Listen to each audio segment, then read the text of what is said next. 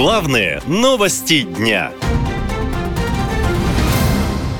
«Воюй или умри». Как элитный отряд «Шторм Z стал штрафбатом. Спецподразделения «Шторм Z впервые развернули год назад весной. Изначально это были элитные части, которые в случае необходимости могли бы перехватить тактическую инициативу на фронте. Однако все изменилось ближе к лету. Отряды «Шторм Z превратились в штрафбаты. Туда стали отправлять провинившихся в нарушение дисциплины, рассказывают военкоры. А потом в это подразделение набрали и заключенных, завербованных с колоний. Один из них рассказал, что теперь «Шторм «Шторм Z» регулярно отправляет на штурмы. Российская армия активно использует на передовой штрафные батальоны.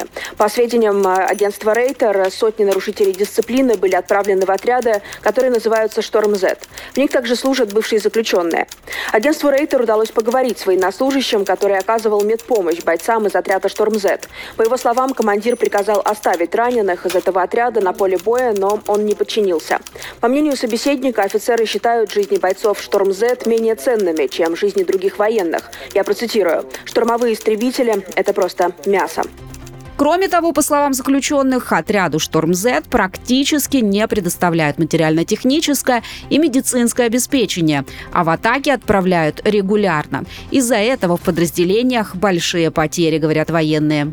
Группа наша называется «Шторм Z», но кто руководит ей, никто не знает. Контракт мы подписывали с Министерством обороны, но нас никаким образом, каким-то образом передали в народную милицию ДНР. Здесь нас бросили.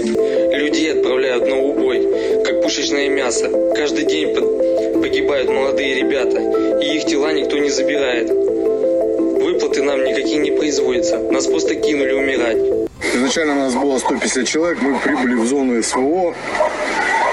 После ожесточительных боев, э, после всего, что мы увидели, вот остатки пацанов, что остались. Вообще отряды «Шторм Z» — это часть регулярных подразделений российской армии. В одном около 150 человек. Сейчас на линии фронта может находиться до нескольких сотен таких отрядов. В штрафные подразделения солдат отправляют за алкоголь, наркотики и отказ от исполнения приказов, рассказывают сами солдаты. Трупы валяются на нуле.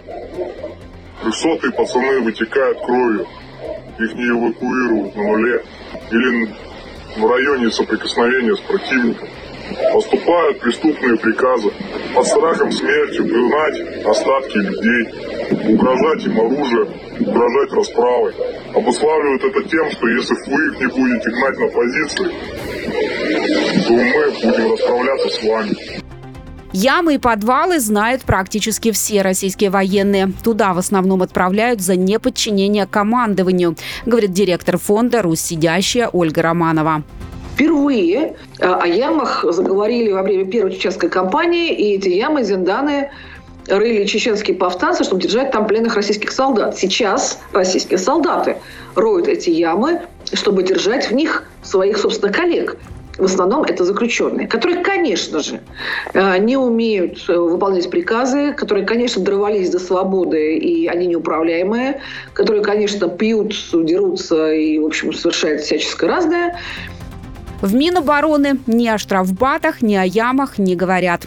А военные обозреватели пишут, мол, о каких успехах на фронте можно говорить, если на штурм отправляют штрафбаты, а не профессиональную пехоту, которая способна проводить эффективные наступательные операции на фронте. Наша лента. Веселим, сообщаем, удивляем.